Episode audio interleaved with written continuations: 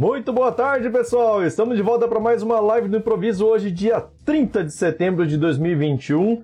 E tá acabando mais um mês, só tem mais outubro, novembro e dezembro e acabou 2021. Já pensou o ano da sequência da pandemia, né? Começou em 2020, chegou 2021, vamos acabar o ano com mais um mais um mais um ano seguido aí de canal, de pandemia junto. e vamos que vamos. Então, que, que acontece? A live do improviso, para quem não conhece, é uma live onde eu dedico uma hora inteira para poder responder perguntas de vocês. Então, a gente já tem uma pergunta aqui, inclusive do Anuar, tá ali no, no, no YouTube, tá? Tá pronto ali já para a gente fazer. E para quem quiser fazer mais perguntas, essa é a hora de fazer, beleza? Fica à vontade aí, porque a live é justamente para isso, esse é o foco, beleza? Então, só perguntar e aí eu vou tentando responder aqui da forma que eu posso, beleza? Desde que eu tenha conhecimento suficiente para isso, né? É, deixa eu ver, deixa eu ver. Então, já vou começar lendo aqui, ó. O Rodrigo já falou boa tarde, boa tarde, seja bem-vindo. Anlo Arta, já vou ler a pergunta dele. Perguntou assim, ó. É, boa tarde, venho pelo Telegram. Minha dúvida já começa a montar. Já, minha dúvida, já começa a montar meus projetos baseados no Firebird 4 ou devo esperar é, ele estar mais maduro depois de migrar. É, depois migrar do, é, do 3 para o 4? Ou até mesmo isso é fácil de fazer? É, assim, a migração, o processo de migração em si, ele é um processo simples, não é uma coisa difícil. Na verdade, você só precisa fazer um backup na 3.0, no caso, ou 2.5, e fazer a restauração na versão que você quer, tá? Isso funciona bem tranquilamente. E aí, é, a recomendação, se eu, for, se eu, eu, se eu fosse começar um projeto novo, eu já começaria com toda certeza na versão 4.0 do Firebird. Por quê? Porque principalmente tem a versão, a, a replicação nativa, e a replicação nativa já traz bastante vantagem para a gente, certo? É, desde a da segurança que a gente tem até a parte de poder prestar um novo serviço para o nosso cliente é, pago, né? Um novo serviço, uma nova forma de, de rentabilizar aí. Beleza?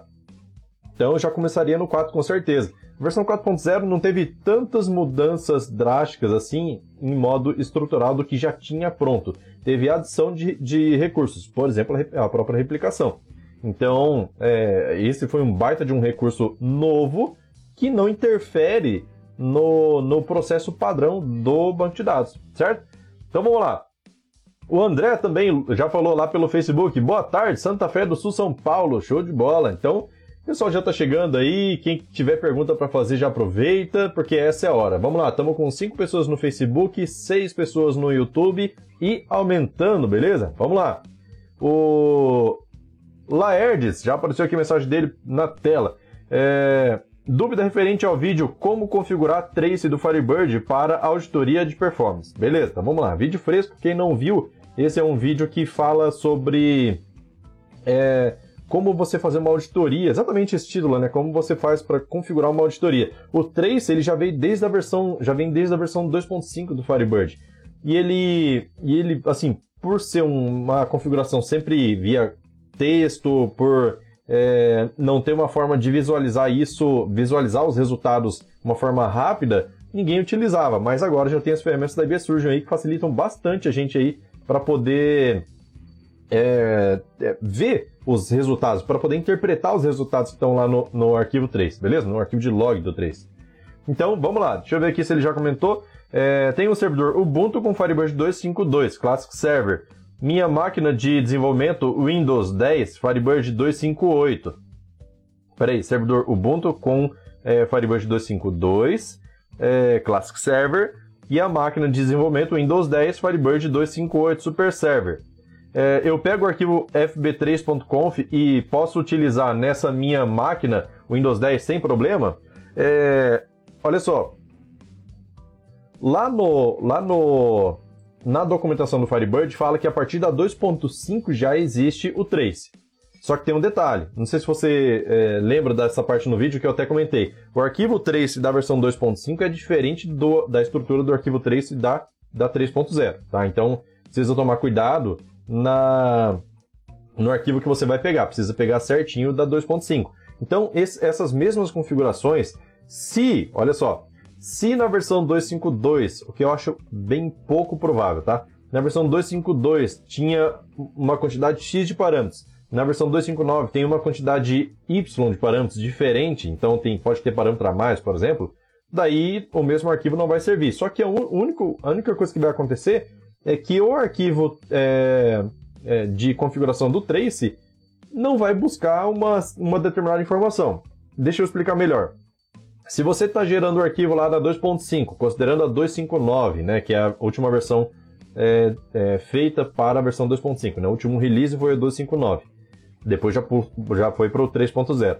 Então, se você tentar pegar essa, essa, esse arquivo de configuração que já vem pronto lá na, naquele, arquivo, naquele artigo da IB Surgeon e jogar ele para 252 e por acaso na 252 não existir um daqueles parâmetros, o que vai acontecer é que o Firebird não vai tentar localizar esse parâmetro, só isso. E aí ele não vai utilizar, não vai fazer o log disso. Mas, em teoria, é exatamente o mesmo arquivo, tá? Funciona tanto no Linux quanto no Windows, é, nas versões corretas né, do Firebird, né, que seja o arquivo da 2.5 ou o arquivo da 3.0, sem problema nenhum, beleza? Como eu, como eu falei, a documentação do Firebird fala que o Trace foi incluído na 2.5, não fala qual é o release. Então na 2.5.2 já deve existir, beleza? É, a Luarta já deu um ok ali, beleza, então já está respondida a dúvida dele também. Vamos lá, pessoal. Mais perguntas aí? Essa é a hora, hein? Esse, hora, esse, esse primeiro horário de live é muito bom para poder é, responder as perguntas, porque dá para estender um pouco mais a resposta, né? Porque tem pouca pergunta chegando e tal, depois começa a aumentar. Beleza? Vamos lá. João Carlos, boa tarde, Edson. Boa tarde, seja bem-vindo. É, Catanduva, São Paulo na área. Show de bola, show de bola. Legal. É, tem, tem gente de tudo que é lugar. Hoje mesmo respondi um comentário no YouTube de alguém que eu acho que é do México. Inclusive, não sei se vocês viram, mas eu postei no, no story do Instagram lá é, e do Face também. Quais são os países que escutam o podcast do MQFS? Não sei se você sabe, mas o, essa live que está acontecendo aqui agora, nesse momento, depois da live eu transformo ela em podcast. E aí jogo para Spotify, para Deezer, porque se você quiser, por exemplo, ir para uma academia, fazer uma caminhada, alguma coisa assim, ó, bota o fonezinho de ouvido, você vai escutando e vai aprendendo, beleza? Então facilita bastante aí, você não precisa ficar com a tela ligada, porque esses aplicativos de música não precisa, né? Só YouTube mesmo que exige. Vamos lá. Aí o João Carlos perguntou ali, ó, Edson, é, tem versão do IB Expert Free? Tem sim, tem, tem sim, dá suporte total ao Firebird 4.0. Aí o que muda da versão free para a versão paga é, alguns recursos lá, por exemplo, avaliação de performance, é, tem alguns recursos, se eu não me engano, é, de monitoramento, cara. Tem ah, lá aquele.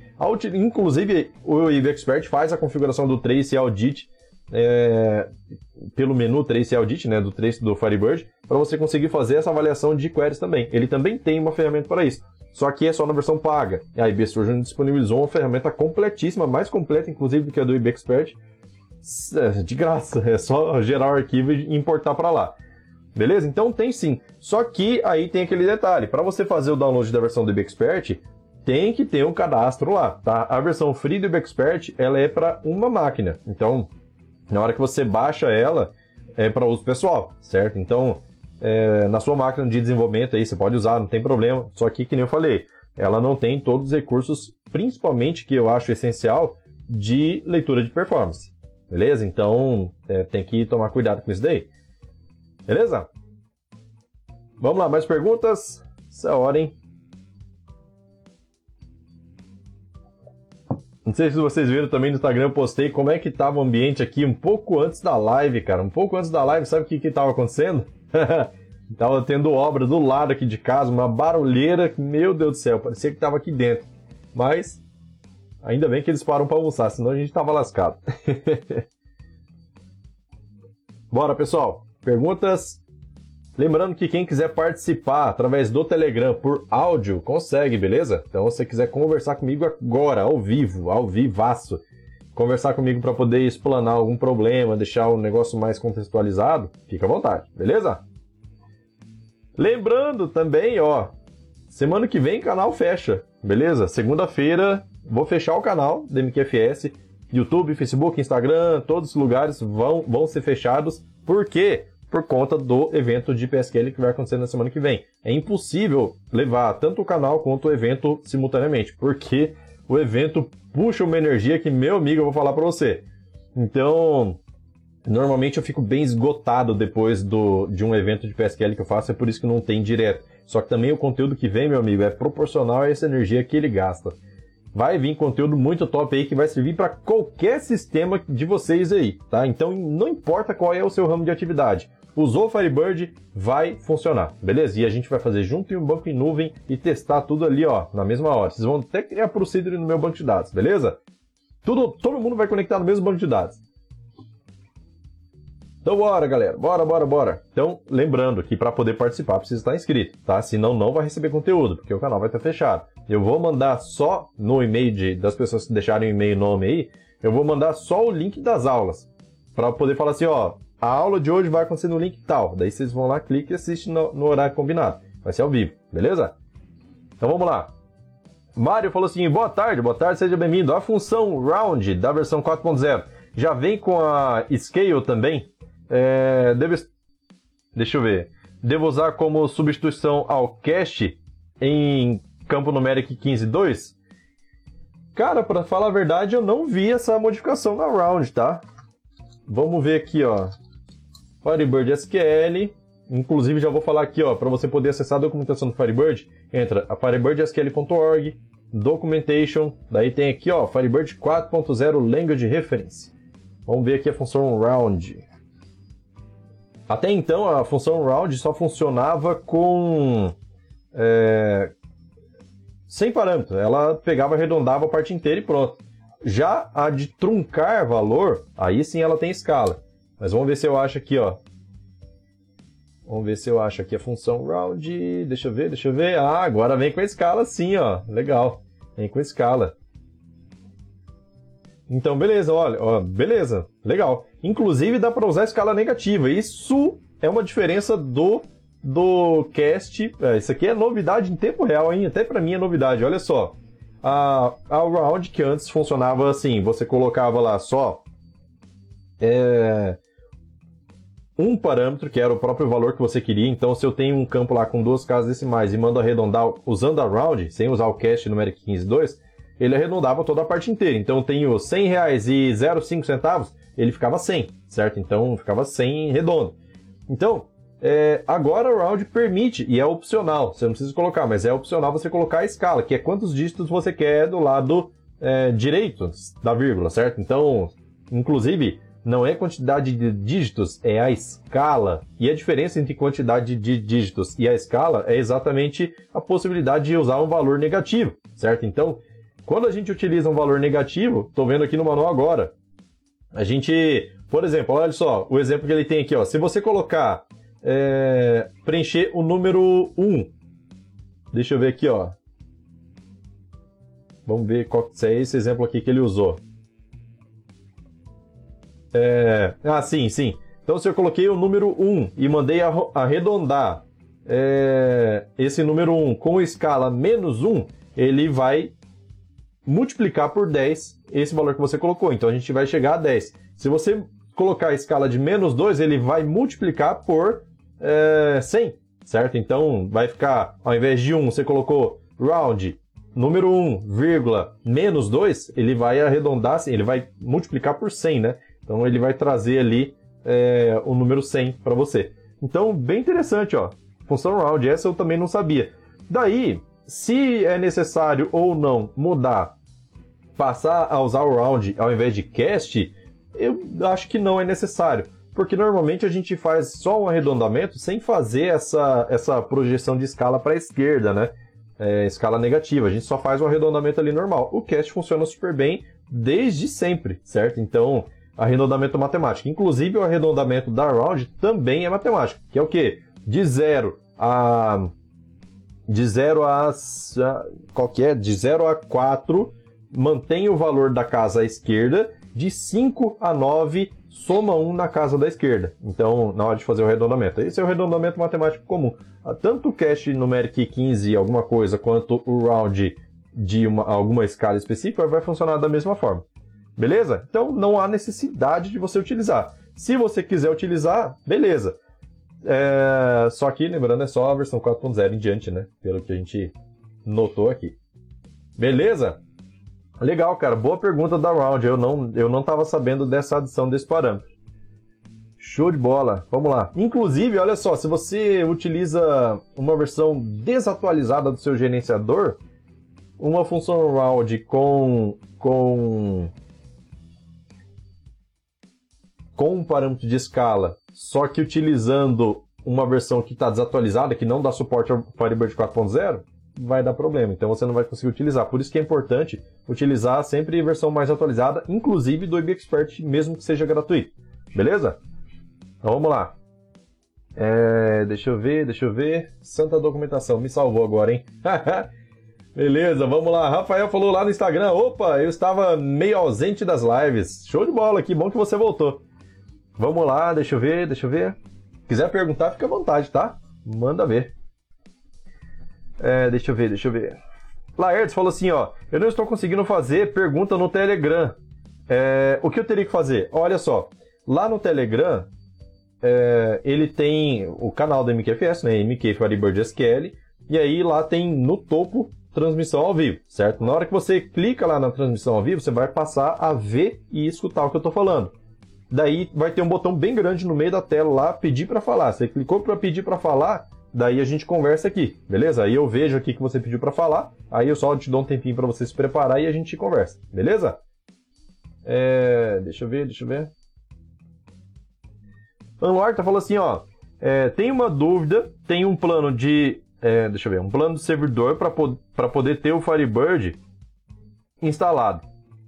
A minha questão. É, deve ser em nuvem, né? A minha questão, baseado na sua experiência, eu devo ter um BD para cada cliente ou meu BD é, ou um BD gigante para armazenar tudo é, das minhas aplicações? Bom, olha só. Tem vantagem e desvantagem. Se você tem um banco de dados para tudo, ele vai inchar super rápido, dependendo de que cliente que você tem. Se você tem um banco de dados separado para cada cliente, né, aí no caso a vantagem é você ter uma manutenção só. Na hora que parar, para todo mundo junto, certo? Isso é vantagem para você ter velocidade de atualização e manter todo mundo na mesma versão, mas é desvantagem porque tem cliente que funciona em horários diferentes. E aí se você para em um determinado horário que é bom para alguns, pode ser ruim para outros. Aí tem uma vantagem e desvantagem ao mesmo tempo. A vantagem de você utilizar banco de dados separado, pode ser o mesmo servidor, mas bancos de dados separados é, para cada cliente, um para cada cliente, é que caso você queira, você pode, a partir da versão 3.0 do Firebird e 4 também, você pode simplesmente é, configurar, liberar uma quantidade de recursos específicos para cada cliente, certo? Então, por exemplo, você tem lá é, a versão Super Server instalada do seu Firebird. E aí você tem o database.conf que você pode definir uma configuração de recursos para cada é, banco de dados.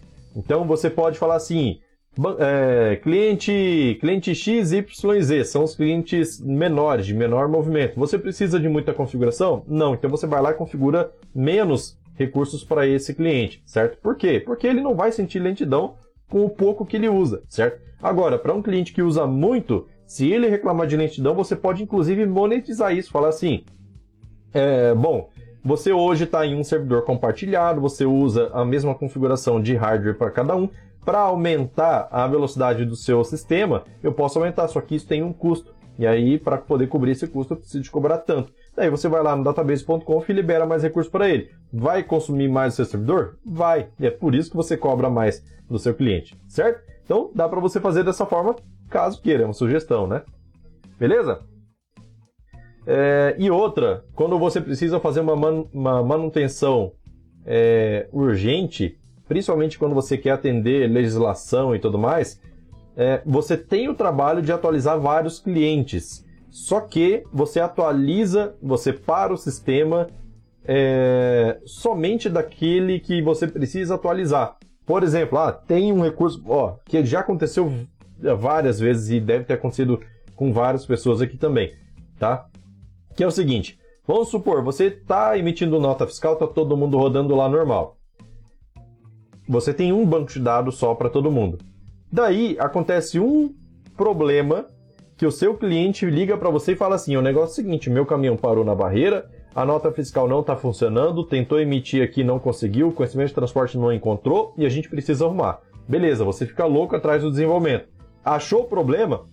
Pronto, precisa atualizar. Aí, na hora que precisa atualizar, em horário de expediente, vamos supor, o caminhão está parado lá, é coisa emergencial. Como que você faz? Se você só tem um banco de dados é, para todo mundo, você, se tiver alteração de estrutura, né, alguma coisa que exija parar o banco de dados, você vai ter que parar todos os clientes de uma vez só. Então fica meio complicado, certo? Fica meio complicado você fazer a atualização emergencial. Então, na hora que você utiliza é... Na hora que você utiliza um banco separado para cada cliente, você para, fala assim, beleza, você tem pressa? Eu tá pronta a correção. Você tem pressa? Se tiver pressa, manda seus funcionários parar, a gente é, atualiza agora mesmo, certo? Então ele vai falar, ele, vai dar um jeito, ele vai mandar todo mundo parar lá e não afeta outros clientes. Então tem essa vantagem aí. Beleza? E não precisa parar o serviço do Firebird. Você só para a utilização daquele banco de dados lá e pronto. Beleza? Vamos lá, deixa eu ver. que mais? que mais? É... João Carlos falou assim, ó, qual versão do Firebird você indica para é, é a indicada para produção? Super Server ou Classic? Ah, depende, cara, depende, porque assim, é... a Super Server, a Super Server, ela é uma versão que ela compartilha cache dentro do mesmo banco de dados. Então, várias conexões dentro do mesmo banco de dados acessam ah, a mesma área de cache. Isso pode ter uma vantagem se várias pessoas fazem a mesma consulta, certo? Então, é... dá vantagem aí. Agora, é, se se você tem a necessidade de separar é, esse cache, por exemplo, eu, eu até indicaria, é, no caso, o próprio Alexei da IB Surgeon, ele chegou a indicar quando você tem muitos bancos de dados no mesmo servidor, aí você utilizaria Classic. Por quê? Porque um processo não depende do outro. Mas se você tem certeza que a sua aplicação é bem estável, aí já é meu ponto de vista, né? Se você tem certeza que seu, sua aplicação é estável, que não vai acontecer algum tipo de erro que chega a travar o serviço Firebird, por exemplo, é, isso você nota no dia a dia. Se algum dia você teve que ir lá e, e dar manutenção num cliente e ver que o serviço está travado, certo? Então, se você não tem esse tipo de problema, pode instalar a Super Classic, inclusive, porque a Super Classic ela não sobe um processo para cada conexão, assim como a Classic faz.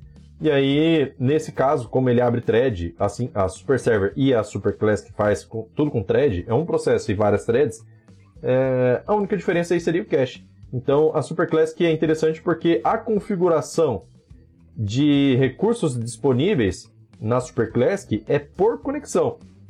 Então, quando você faz uma configuração aí de, é, sei lá, uma máquina específica, ela precisa é, uma máquina específica não, mas um, é, sei lá, é, vamos dizer assim, uma máquina vai fazer uma consulta muito pesada no seu, no seu servidor. Se você limita, se você coloca aqui super, um super server, por exemplo, ele pode inclusive eliminar o cache de todo mundo que está utilizando. Só que eu aqui na minha máquina que não tem nada a ver com essa consulta, eu estou perdendo o meu cache, perdendo um lugar do meu cache, por exemplo. Já o Super Classic não, cada um tem sua área de cache específica. O sistema funciona rapidinho para mim, que estou utilizando aqui o meu cache só. Se eu precisar voltar numa tela que foi recém-aberta, alguma coisa assim, vai tranquilo. Beleza? Deixa eu ver aqui agora. O que mais? É, deixa eu ver, deixa eu ver. Onde que eu parei? Anuarta falou assim: obrigado, ajudou muito. É, estou muito feliz em ver que, que tanto o Firebird e a comunidade pode ajudar nessas perguntas. Pô, tranquilo. Inclusive, tem a comunidade do Facebook lá, que é, meu amigo, lá tem mais de 3.100 pessoas, acho que bateu 3.100 pessoas nessa semana aí agora. É, e todo mundo ajuda, cara, todo mundo se ajuda lá, é muito bom. Beleza? Deixa eu ver aqui, ó, o que mais agora? É, deixa eu ver, deixa eu ver. Perguntas. Murilo falou assim: ó, estou fazendo um sistema onde o banco é GDB. O dono do banco não quer mudar. GDB, GDB é a extensão padrão, se eu não me engano, do Interbase, né? Mas eu já vi, assim, o próprio Firebird, ele não exige, não é uma exigência que a extensão seja FDB. Seu, toda a maquinaria pode ser Firebird, mas a extensão pode ser qualquer uma, ou até mesmo deixar sem extensão. Ele faz a leitura sem problema nenhum. É... Se for só a extensão, não tem problema. Agora,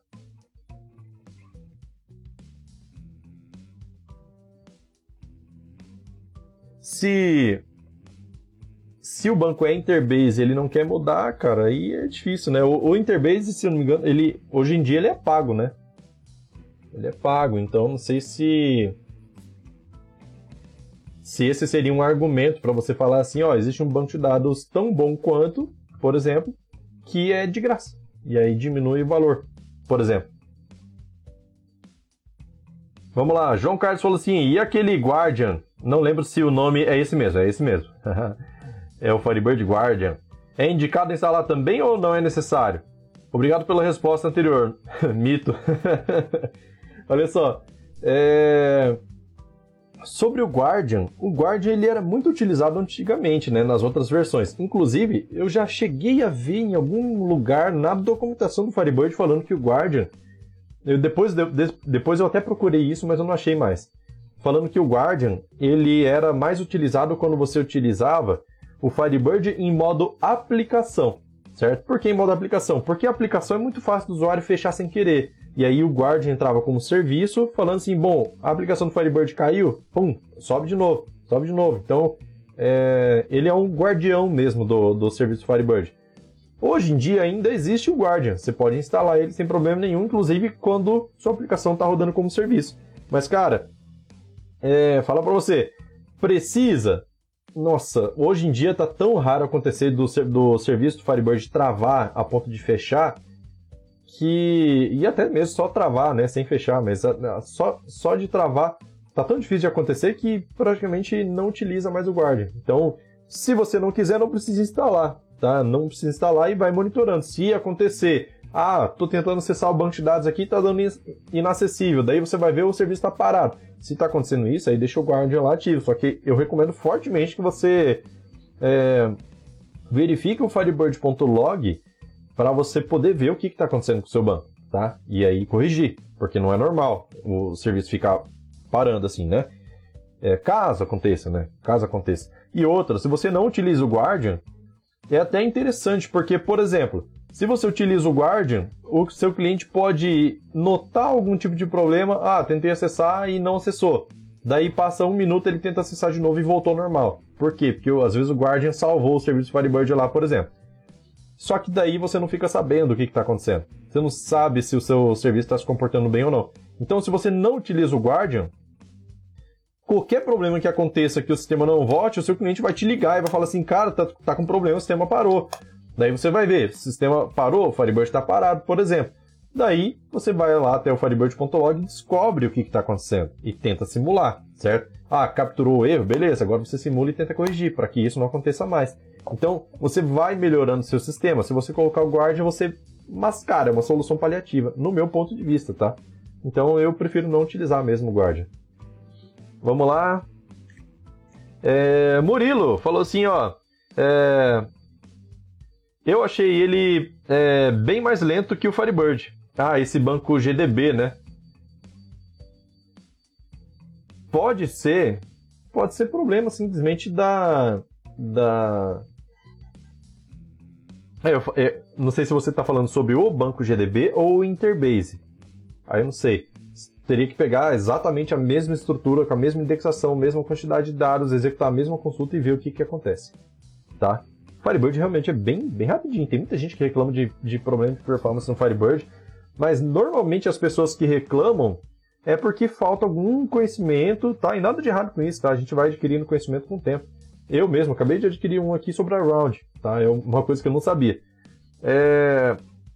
Então, às vezes a pessoa pensa, inclusive, em mudar de banco de dados, pensa a trabalheira que não é mudar de banco de dados, é, porque está achando que o Firebird é o lento. Só que na verdade, às vezes, se, se você consegue encontrar o problema e solucionar, acabou. Não tem mais nem que trocar de banco de dados. É muito mais fácil você se especializar no banco de dados que você está utilizando, seja ele é, Postgre, MySQL, é, Firebird, inclusive, se, se especializar nele e resolver os problemas nele, porque o trabalho de fazer uma migração de dados, de banco de dados, meu Deus do céu, cara, é, é um negócio que vai te tomar tanto tempo que praticamente, dependendo do, tamanho da sua equipe, você pode até empacar as melhorias do seu sistema, e a gente tem que estar tá melhorando sempre, certo? No meu ponto de vista, né? Lógico.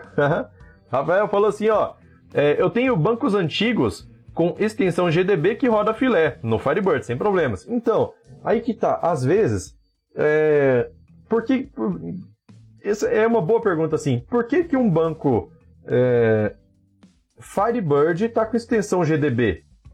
E isso acontecia lá na época em que surgiu o Firebird, porque o Firebird surgiu a partir de uma versão gratuita do Interbase.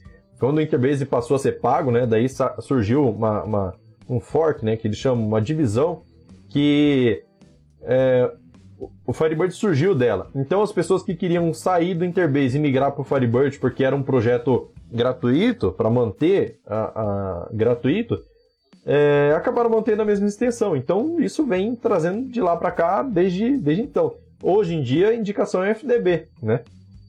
Mas uh, que nem eu falei, se você remover a extensão, a maquinaria do Firebird vai ler do mesmo jeito, desde que o cabeçalho do arquivo esteja certinho, certo? Da mesma forma que Linux não exige extensão para nada, ele observa o cabeçalho do arquivo, certo? Tira a extensão do Windows para ver. não do banco Firebird, mas de um arquivo Word. Tirou a extensão, bicho, acabou, você não abre mais. deixa eu ver, deixa eu ver. Aí o Rafael comentou ali, ó. É, bancos antigos mesmo, eu não mudei a extensão, os novos sim, já são FDB. É isso aí, show de bola. Beleza, vamos lá, vamos lá. Mais perguntas? Deixa eu ver.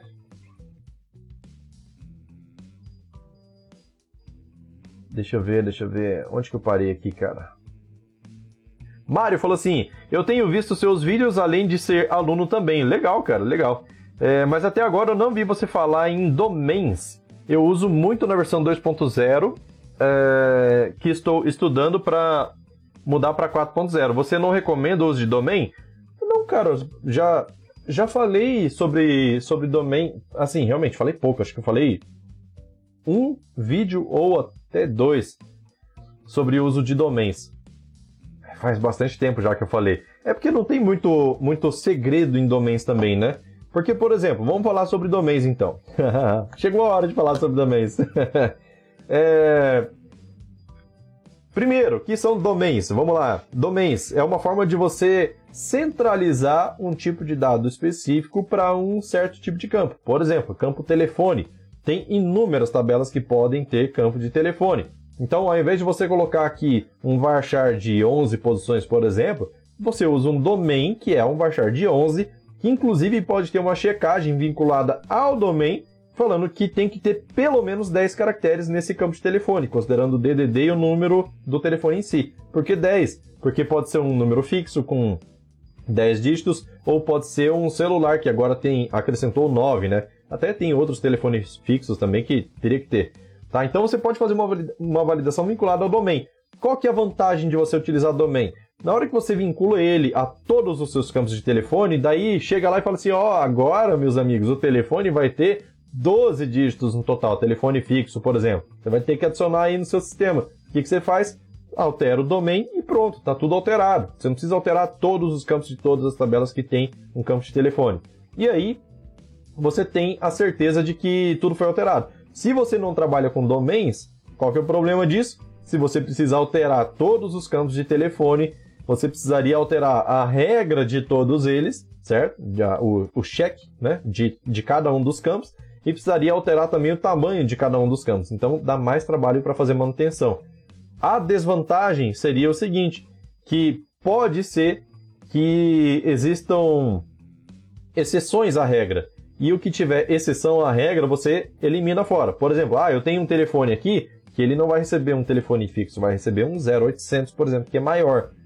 Nesse caso, você tira esse, você não utiliza domain para esse campo de telefone. Só que se existir alguma alteração em campo de telefone e você não lembra que existe um outro campo de telefone que não está na lista é, de, de, quem usa os domains é, para ser atualizado, aí pode ser que você acabe esquecendo esse, de alterar esse campo aí também. Beleza? Então, basicamente é isso, mas o uso de domínios é legal. Inclusive, não sei se vocês sabem, mas mesmo que você não crie um domínio especificamente, o Firebird cria para você, certo? Crie um campo lá que ele é do tipo de dados, definiu lá como varchar de 10 posições. Esse campo, ele automaticamente vai ser criado um domain para ele, certo? Mesmo que você não crie. Só que vai ser criado um domain com é, um nome de. um nome genérico lá, RDB, cifrão, e aí um, um número lá, alguma coisa assim. Tá? Então ele vai criar. É... Então, assim, toda a estrutura do Firebird foi feita para ser utilizado domain. Se você quiser utilizar um seu, beleza, pode utilizar. Se não, aí cada campo que você cria, ele vai criar um domain diferente, certo? Por isso que ele tem uma numeração lá de sequência, para não repetir, certo? Então vamos lá. Tá respondido? Se não tiver, beleza. Deixa eu ver aqui, ó, só é, só ver se tem alguma coisa que eu não respondi sua pergunta, ó. Você falou ali sobre estudando mudar para 4.0. É, não, manda ver, cara, manda ver. Domain funciona perfeitamente no 4.0 também. Não teve, acho que nem teve alteração em domains nesse caso aí, beleza? João Carlos, obrigado. E ele já falou ali, Edson, mas, é, uma vez um professor me disse assim: os problemas que acontecem nos sistemas é igual na, av na aviação. Em 99% dos casos é sempre falha humana. Ou seja, culpa nossa de quem desenvolve. Exatamente, né? Então, assim, quer dizer que não vai acontecer um erro no Firebird, por exemplo, por erro de programação dele? Não, cara. E até por isso que tem releases e tudo mais. Só que, é, como na aviação, a grande maioria das vezes o problema de um banco de dados não está no banco de dados em si, está na forma que você está manuseando ele. E é isso, inclusive, por isso, inclusive, né, que eu faço tanto vídeo mostrando aqui, inclusive faço os eventos de PSQL. Porque se você não conhece PSQL, meu amigo, você está deixando, sei lá, vou dizer aqui, ó, 70% do poder de processamento do Firebird de lado, encostado. Você, é gratuito, você só precisa utilizar, certo? E aí eu ensino a utilizar PSQL da, da maneira correta, não adianta utilizar de qualquer jeito também, senão você cai no, nessa estatística aí, né, de 99% ser problema é, de, quem, de quem pilota, vamos dizer assim, né? Então, nesses eventos de PSQL aí é justamente para isso, para a gente poder explorar o máximo de performance do Firebird. E aí, cara, quem já participou de evento de PSQL sabe o monstro que é o, o Firebird em relação à performance. Ele é muito forte mesmo. Eu fiz transferência de 10 mil registros num, num desses eventos aí para trás. 10 mil registros de máquina local para nuvem, pegando da local e jogando para nuvem, fazendo upload no método comum. Método comum, só com insert normal, leva na minha máquina aqui levou 14 minutos. Eu estou no Mato Grosso do Sul, servidor em São Paulo, certo? Então levou 14 minutos. No método explorando melhor performance, que é o que eu mostrei naquele evento lá, caiu para 2.9 segundos. 14 minutos para 2.9 segundos, certo? Então, é, aí é aquele negócio, você não explorar é porque você realmente não quer, porque é de graça, tem o um evento aqui que é de graça, eu mostro tudo de graça, eu entrego o script de graça. Se ficar com o sistema lento é porque quer. Beleza? Vamos lá. O Lindomar falou assim, ó, boa tarde a todos, boa tarde, sejam bem-vindos, bora dar like, ele falou inclusive, bora dar like, pessoal, vamos deixar like aí na live, isso aí fortalece bastante o canal. Toda like, comentar, todo like, comentário, compartilhamento sempre fortalece muito, beleza? Inclusive, acho que eu falo tanto isso que o Facebook compartilha cinco vezes essa live lá pra dentro do grupo. aí depois eu tenho que sair excluindo. é engraçado até. Beleza? Vamos lá. É... O Mário já falou ali, valeu. O André também já acabou de mandar uma pergunta ali, ó. Estou tentando copiar uma tabela externa do banco, abaixo, né? Ele, ele colocou o script ali. Tenho que alterar alguma configuração? Tentando, ah, tentando criar, perdão. Eu falei copiar, né? Tentando criar uma tabela externa. Create table, txt table, external file, aí o caminho do arquivo, o campo inf, que é do tipo small int, e o erro. É, use external file at location é, is not allowed by server configuration. Tem, tem uma configuração lá. E o nome desse parâmetro é External File Access, certo? External File Access lá no Firebird.conf. Ele vai estar tá lá como padrão, vai estar tá como vazio lá. Você muda ele para full, certo? F-U-L-L, que é completo. Então o Firebird vai ter total acesso a fazer escrita em qualquer diretório. Você pode definir diretório específico, fala assim, ó, Firebird até pode criar, né, pode até manusear arquivos externos do, ao banco de dados, mas tem que ser nessa, nessa, nessa pasta, certo? Então, pode definir uma ou mais pastas lá que ele pode mexer, ou pode dar acesso completo, que é o full, né, F-U-L-L, para ele poder mexer em qualquer lugar. Então, quando você cria uma tabela externa, funciona, certo? Só falta isso. Firebird é, é firebird.conf external file access. Beleza? Bora, pessoal, vamos perguntar esse trem aí, ó. o Rafael falou assim: clientes com mais de 10 anos sobre aqueles bancos que estão com GDB. Exatamente. É isso aí, cara. Isso aí. André já falou: valeu, mestre, show de bola. Que bom que já tá resolvido. É por isso que essas lives aqui são importantes. Cara, quem tá, quem estiver escutando, você agora que tá ouvindo em podcast, né? Pensando no futuro.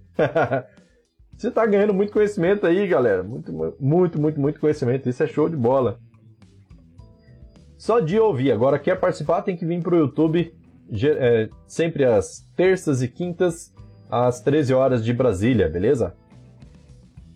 Então vamos lá, vamos lá, vamos lá. Mais perguntas? Toma uma água aqui enquanto isso.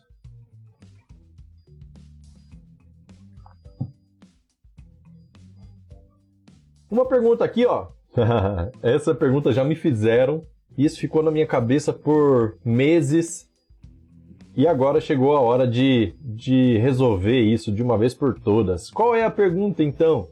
Existe alguma forma de fazer uma pesquisa? Eu digito um nome, por exemplo, ainda mais com LGPD. Vamos supor, aconteceu lá que o seu cliente. Eu sei que isso. Eu, eu não sou especialista em LGPD, tá? Já deixar claro aqui. Mas eu sei que existe alguma regra, por exemplo, de falar assim. É, o cliente chega lá e fala assim: ó, o negócio é o seguinte, eu quero que você elimine todos os meus dados do seu sistema. Beleza, você tem que fazer, né? Obrigação. E aí você não tem só o cadastro do cliente. Você tem notas fiscais que foram emitidas, que o nome do seu cliente pode estar gravado lá, o CPF do seu cliente pode estar gravado lá naquela descrição do orçamento, sabe? Aquele cliente que falou assim, ó, oh, eu quero fazer um orçamento X, daí você vai lá, faz o orçamento para ele, e o seu sistema bota o CPF lá dentro, ou o nome do cliente lá no campo de observação, ou outro dado do seu cliente. E aí você precisa pesquisar. Você precisa pesquisar aonde? No banco de dados inteiro, ou pelo menos em algumas tabelas. Existe alguma coisa, alguma ferramenta nativa do Firebird que faça esse tipo de pesquisa? Pesquisa global. Eu chamo de pesquisa global, né? Pesquisa global no banco de dados. Eu quero pesquisar em todos os lugares possíveis aonde é que o nome desse cliente foi citado. Existe isso no Firebird? Nativamente, não. Não existe. Qual seria a solução? Vou ter que fazer isso via aplicação? Criar uma aplicação aí que sai varrendo todo o banco de dados? Nossa, não fica muito lento? Hum, provavelmente. Se fizer via aplicação, é muito provável. Agora, e se a gente utilizar o servidor do Firebird, servidor do banco de dados, que é uma máquina mais potente, para processar esse tipo de pesquisa. E se a gente fizer esse tipo de pesquisa de uma forma que rapidamente ele te mostre exatamente em quais tabelas ele encontrou o seu termo de pesquisa. Você passa o termo de pesquisa para esse código, certo? Para esse código, e ele sai varrendo todo o banco de dados e fala assim, de forma rápida inclusive, fala assim: eu encontrei esse termo de pesquisa aqui nessa tabela, nessa outra tabela, nessa outra tabela, nessa outra tabela aqui encontrei 20 ocorrências, nessa outra aqui encontrei só uma, nessa outra aqui não encontrei nada. Se ele te mostrar isso de forma extremamente performática, te interessa? é isso, meu amigo, que vai ter dentro do evento de PSQL que vai acontecer na semana que vem. Então, se você não está inscrito, se inscreve, senão você vai perder é de graça. Eu vou passar o código para você, é só participar, só deixar seu nome, né? Porque semana que vem no canal não vai aparecer nada. Mas para quem deixar um e-mail, eu vou mandar o link da, dessas aulas aí de como implementar. E a gente vai implementar junto, você vai entender cada caractere, cada vírgula que eu botar dentro desse, desse código, vai entender ele para você poder dar manutenção depois da forma que você precisar, se, se precisar. e vai poder utilizar no sistema sem problema nenhum, beleza? não precisa nem citar meu nome. Fala assim, não, esse código aqui fui eu que fiz. sem problema nenhum. O código vai ser seu, beleza? Então é só se inscrever, de boa. Vamos lá, Anuar tá falando assim, ó. IBExpert tem algum tipo de inteligência artificial que possa ajudar na hora de criar query, como mostrar possíveis erros, como é, parecido com um corretor de texto? Na verdade, assim, é, no IBExpert, se você apertar o F12 lá, que é o SQL Editor, você vai escrevendo lá seu código. Ele não faz a correção em tempo real, o Word ele vai sublinhando para você. Ele não faz a correção em tempo real. Mas toda vez que você dá F9, ele manda essas, essa, esse texto que você escreveu, essa consulta que você escreveu, por exemplo, manda para o serviço Firebird, o serviço Firebird fala assim, ó, tem erro, não encontrei essa coluna aqui, esse caractere não é conhecido, esse cara aqui eu não entendo, e assim por diante. Ele vai te dando as mensagens de erro que dá. Então, acontece a correção na hora que você manda rodar, certo? Então, toda vez que você manda rodar, ele já te dá essa correção. Agora, em tempo real, aí não. O que, que dá para fazer? O eBay Expert ele tem uma coisa que é chamada Carry Builder. Carry Builder, onde você, se eu não me engano, você arrasta tabelas para lá, para dentro desse, desse Carry Builder, e ele vai fazer, ele, ah, ele, ele vai montar o select para você. Eu particularmente não gosto, porque eu tenho meu jeito de indentar código para que eu tenha entendimento mais fácil. Inclusive, tem vários códigos que, que às vezes as pessoas me passam, que é o costume delas, do, do jeito que elas escrevem, que eu bato o olho e não entendo nada, tá? E não tô dizendo que tá desorganizado não, tá? Tô dizendo só que tá fora do padrão que eu tô acostumado. Daí o que, que eu faço? Normalmente eu coloco dentro do meu padrão, daí sim eu começo a analisar e ver alguma coisa aqui, para poder dar alguma sugestão. Então, é, o jeito de indentar código eu gosto de deixar do meu jeito, sabe? Então, eu prefiro fazer assim. E, na verdade, na verdade, é interessante que você conheça todos os recursos, não todos, né, mas pelo menos boa parte dos recursos de consulta, de inserção, de alteração de dados e tudo mais, para que você possa fazer isso rapidamente, mas não necessariamente, não necessariamente saber de core. Sabe por quê? Porque o importante, isso aqui já é conceito meu de aprendizado, tá? O importante não é você decorar tudo. O importante é você saber que o recurso existe. Ó, eu sei que tem como fazer. Beleza, como que faz? Ah, eu tenho precisa dar uma pesquisada, mas que tem como fazer, tem. Então, quanto mais você estuda sobre SQL, sobre PSQL inclusive, mais você sabe até onde vai a toca do coelho. e aí você sabe, ó, até aqui eu sei que eu consigo chegar. Como que chega? Preciso pesquisar um pouco, mas que eu consigo, eu consigo. Então, fica muito fácil a gente é, tomar decisões de, ah, dá para implementar isso, dá para implementar aquilo, é melhor fazer na aplicação ou no banco de dados. Então, quando você domina mais a arte de escrever SQL ou PSQL, facilita muito para você tomar esse tipo de decisão. Beleza? Então, é... eu prefiro, por mais que seja um pouco difícil no começo de, de entender todos os recursos, é interessante que você se force a, a escrever mesmo esses recursos. Daqui a pouco você escreve de olho fechado, certo? Escreve sem as mãos. Beleza? Vamos lá, deixa eu ver aqui, ó. Aí o Anuar até comentou ali também, ó.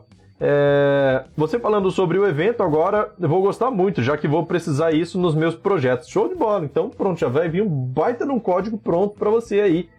E, mas que nem eu falei, importante não é decorar tudo, o importante é você saber que existe, beleza? Sabendo que existe, pronto. Aí já, já andou 70% do caminho. Beleza? Bora, bora, bora, bora. Mais perguntas? Tem mais tempo ainda, hein? Temos 11 minutos aqui para a gente poder responder perguntas. Deixa eu ver, deixa eu ver.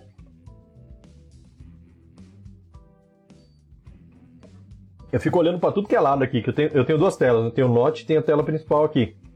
Eu fico olhando para tudo que é lado aqui para ver se eu não estou perdendo nada. Apesar desse chat estar tá chegando aqui do lado direito da, do vídeo, é vai que, vai que não tá chegando, né? Vai que ele não tá chegando. Daí eu fico olhando tudo para ter certeza que eu tô observando tudo. Beleza? Vamos lá, vamos lá. Mais perguntas, perguntas, perguntas, perguntas. Esse evento vai ser Top, cara. Top, top, top. Logo, logo eu vou começar a disponibilizar já material para a gente poder mexer com, com, esses, com esse script, né? Então, vai ter pelo menos um FB Client aí para poder acessar o banco de dados. Vou, vou liberar o banco de dados com antecedência para que vocês já preparem o ambiente de vocês aí, registrem conexão e assim por diante, beleza? Bora, bora, bora. Então, o Horta falou assim, ó, na última live tinha bastante pergunta, hoje tá fraco, mas você falando de saber sobre o que está escrevendo, também prefiro. É, saber o que está sendo feito do que deixar tudo na responsabilidade de uma IA. Cara, inclusive, é, eu não gosto, eu já tentei me adaptar lá, né, porque eu estava estudando Java, eu, eu tentei me adaptar àquele Hibernate, aquele componente lá. Todo mundo sempre falava muito bem e tal, eu pensei, cara, eu preciso aprender isso, né? Porque daí você não, você não precisa escrever as consultas, ele faz tudo certinho para você, super rápido, tudo com, com coisa pronta, né? Cara, não, não consegui me adaptar. Não teve jeito. Eu preferia usar uma função lá onde eu escrevia a minha query e, e mandasse rodar lá no banco de dados. É, eu não sei, cara, porque o que, que acontece? Veja bem, se você utiliza um componente pode ser que você precise fazer atualização desse componente de tempos em tempos. Beleza. Então, mesmo que você não faça atualização, se você faz uma consulta, essa consulta é uma consulta generalizada. Por exemplo, eu preciso extrair um relatório lá lascado, enorme. Eu preciso envolver tabela de venda, venda item, cliente, forma de pagamento, estoque de produto, qualquer coisa assim. Então tem um monte de informação que você precisa juntar tudo dentro do mesmo relatório. Se você jogar tudo isso para dentro de um de framework pronto, quem te garante, quem te garante que essa consulta está utilizando a melhor performance possível do seu banco de dados? E, e, faz total diferença, porque tudo, tudo, tudo, independente da linguagem de programação que você utiliza, tudo que você vai pesquisar no banco de dados, fazer inserção, fazer update, precisa ter sempre o cuidado de você é, fazer da melhor forma possível para que tenha o máximo de performance possível. Se não, cara, se o seu sistema, se o seu sistema roda na nuvem, principalmente, e o seu cliente tem uma conexão de internet um pouco limitada, outros clientes podem não enxergar essa nitidão, mas aquele lá vai enxergar. E se você utiliza framework, meu amigo, provavelmente o seu sistema inteiro utiliza. E para trocar, aí você está lascado. Aí você está lascado mesmo. Ah, mas é mais fácil porque se for mudar de banco de dados é só mudar uma propriedade lá. Quantas vezes você muda de banco de dados? Você condena seu sistema a ter uma, uma velocidade limitada para um dia, talvez, se precisar, mudar de banco de dados. Então, acho que não, não eu, eu não vejo. É, para mim, tá? Eu não vejo vantagem em utilizar framework pronto. Eu prefiro, para essa conexão de banco de dados, eu prefiro utilizar as minhas queries, do jeito que eu escrevo. Eu vou lá no BigExpert, preparo as queries todas, confiro a performance de cada uma delas para depois jogar para dentro do sistema, para depois ter certeza de que, ó, essa query aqui eu tenho certeza absoluta que está rápida, certo? E se tiver, mais para frente, se eu adquirir mais conhecimento e eu é, descobrir uma forma de melhorar mais ainda, aí você vai lá e altera. Você não precisa mexer em framework nenhum, certo? É só consulta pura. Beleza? Vamos lá, Mário falou assim: eu coloquei crédito na Saving Cloud, mas até agora não estou usando ainda. Eu vi nos eventos que estava caindo a cada 3 minutos. Será que isso foi resolvido? Isso não é problema da Saving Cloud, tá? Eu já fiz teste, inclusive, é... utilizando Saving Cloud e AWS. E aí, depois que eu vasculhei muito, muito, muito, muito, eu cheguei numa conclusão, tá? Não é uma prova, mas é uma conclusão de que isso acontece é, com várias é, situações diferentes, independente do servidor que você está, foi para a internet, existe um tempo aí que ele acaba cortando conexão ociosa, tá? Conexão ociosa. Então, é, isso parou de acontecer aqui. Então, eu acho que isso é internet. Isso é internet mesmo. Isso parou de acontecer meu, na minha máquina. E, assim, não mudou nada, certo? Não mudou nada. Mesmo ambiente, mesmo, mesmo servidor, mesma máquina aqui, mesma internet, não não mudei para cabeada, continuo com Wi-Fi e assim, parou, simplesmente parou. Então minha conclusão é que é internet, tá? E quanto a crédito lá, acho que fica, pode ficar tranquilo, porque o crédito ele não expira, ele fica lá para você utilizar quando você precisar. É... Deixa eu ver, deixa eu ver. Ah, inclusive eu postei isso no, no, na comunidade do Facebook e o pessoal falou assim, cara, com MySQL isso também funciona. Cara, com S, servidor SSH também, também, também acontece, né? Não funciona, mas também acontece esse problema de cair periodicamente. E, e assim, simplesmente a gente não tem controle sobre isso. O que dá pra gente fazer é contornar. Caiu a conexão, refaz a conexão de forma silenciosa. Ah, não quer que caia a conexão? De tempos em tempos roda um select aí para você poder é, manter essa conexão ativa. Um select básico que retorna um registro, sabe? Select asterisco from RDB database, pronto.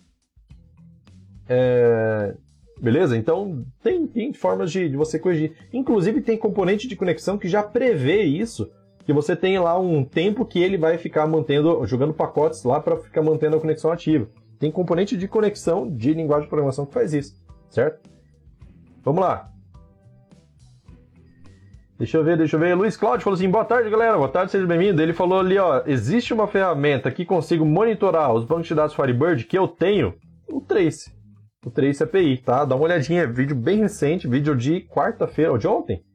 Tá aí eu mostrando como fazer é, o Trace API para você monitorar os seus, os seus serviços.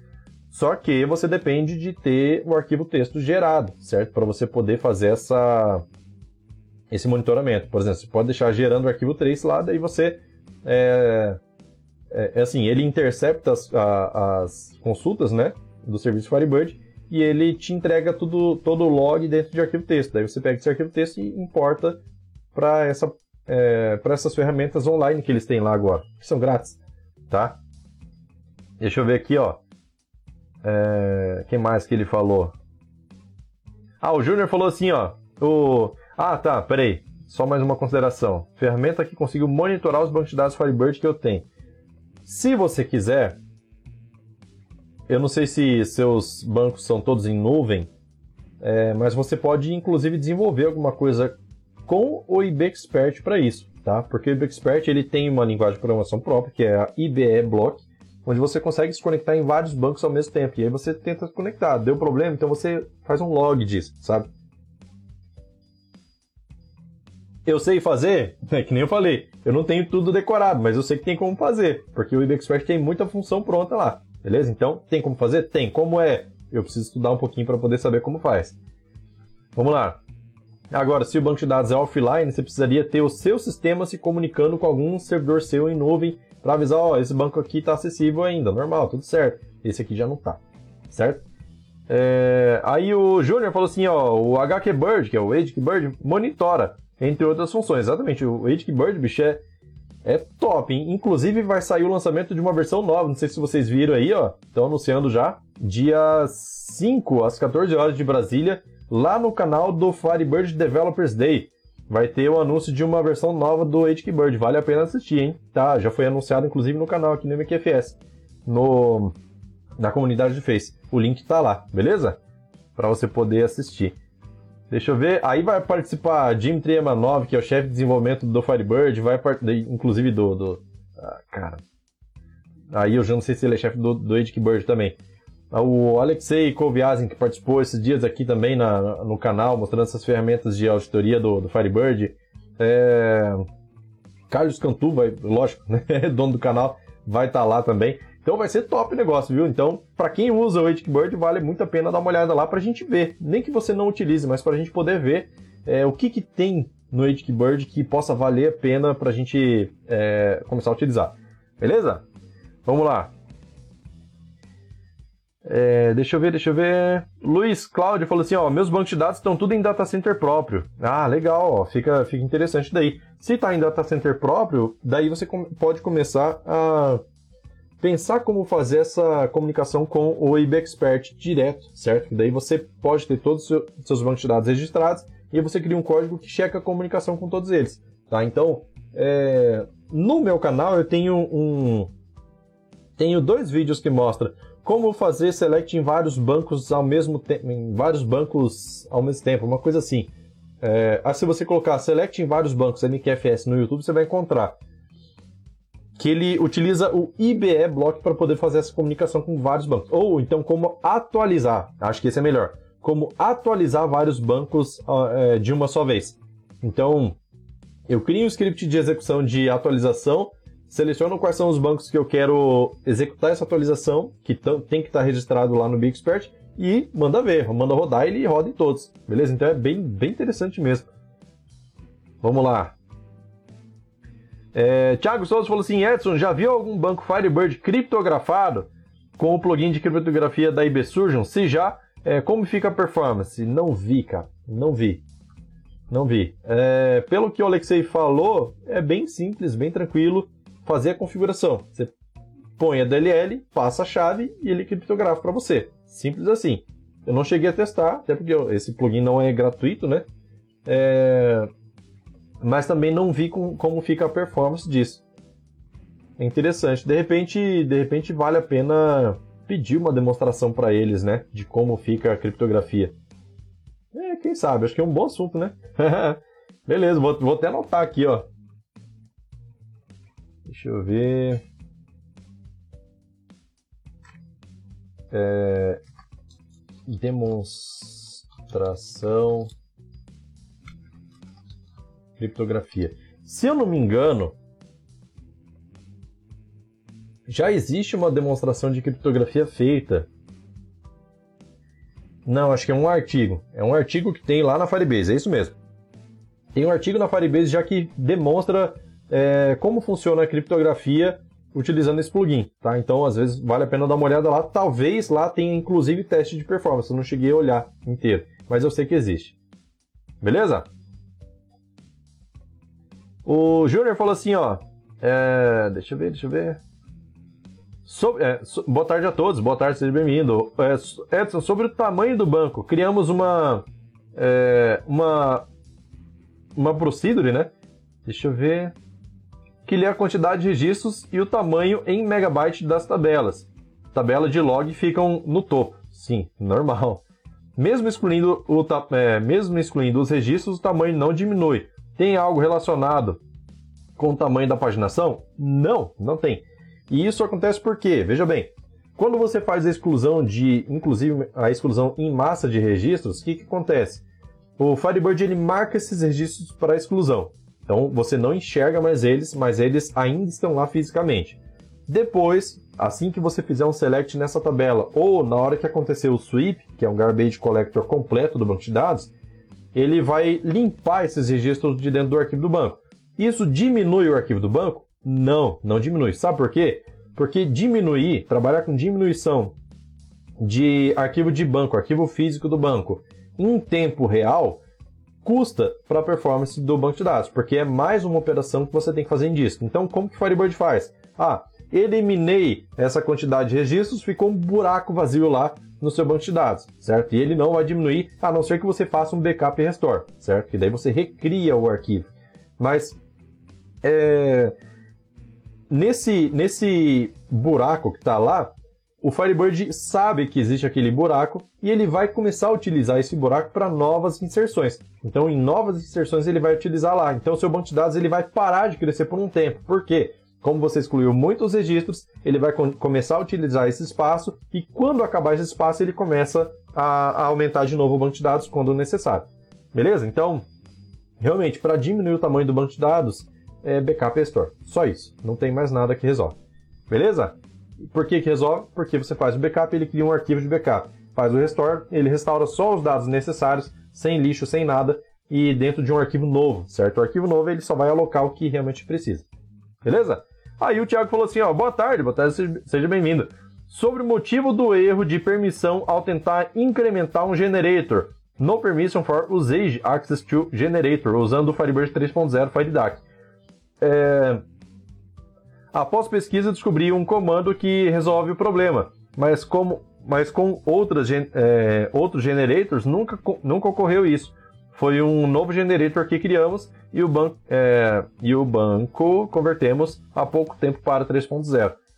Pode ser, olha só, na versão 3.0 surgiram novas opções de permissionamento. Antigamente você não tinha necessidade de ter permissionamento para generator na versão 2.5 anteriores. Na 3.0 agora tem vários permissionamentos novos, é, seja para fazer criação de tabela, criação de coluna, é, inclusive acho que para manipulação de generator também tem. tá? Então é muito provável que o comando que você encontrou foi um grant, tá? Esse grant é, dá a permissão para poder manipular a generator. E isso você tem que fazer para outros usuários. SysDBA sempre vai ter acesso, tá? Outros usuários, ou de repente é, seria o caso de você criar uma role. Essa role tem a permissão de executar a criação, a, a manipulação de um generator, certo? E todos os usuários que podem fazer isso, no caso acho que todo mundo pode dar insert, né? Pode fazer é, parte dessa role. Que daí você não precisa dar acesso a todos os usuários, pode dar só a role. Fica mais fácil. Júnior falou assim: beleza, obrigado, show de bola.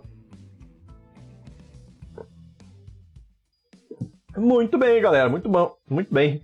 São 14 horas e 5 minutos de Brasília, acho que dá pra gente encerrar nossa live por aqui. Então, agradeço demais a participação de vocês para a última live que aconteceu antes do evento de PSQL, tá? Semana que vem não vai ter live de improviso, só na outra semana que a gente vai voltar com conteúdo, com live, tudo ao normal. Agora, semana que vem, meu amigo, semana que vem, de 4 de outubro até 8 de outubro, nada de conteúdo. Os dias 5, 6 e 7 de outubro vai ter o melhor evento de pesquisa que já fiz até hoje, que é a tal da pesquisa global que eu falei agora há pouco. Se você não ficou sabendo sobre isso, meu amigo, só se cadastra, confia em mim, só se cadastra, é de graça. Na terça eu já vou começar a mandar e-mail para você sobre o link das aulas e vai ser um troço extremamente especial. Mesmo que você não saiba nada de PSQL, eu vou ensinar para você, beleza? Então, 5, 6, 7 de outubro é a hora que vai começar toda essa parada aí de PSQL, beleza? Então é isso, eu vou ficando por aqui, valeu, falou, tchau, tchau e até o evento, beleza? Amanhã tem vídeo ainda, mas aí no evento a gente se vê ao vivo de novo, beleza? Então, até lá, valeu!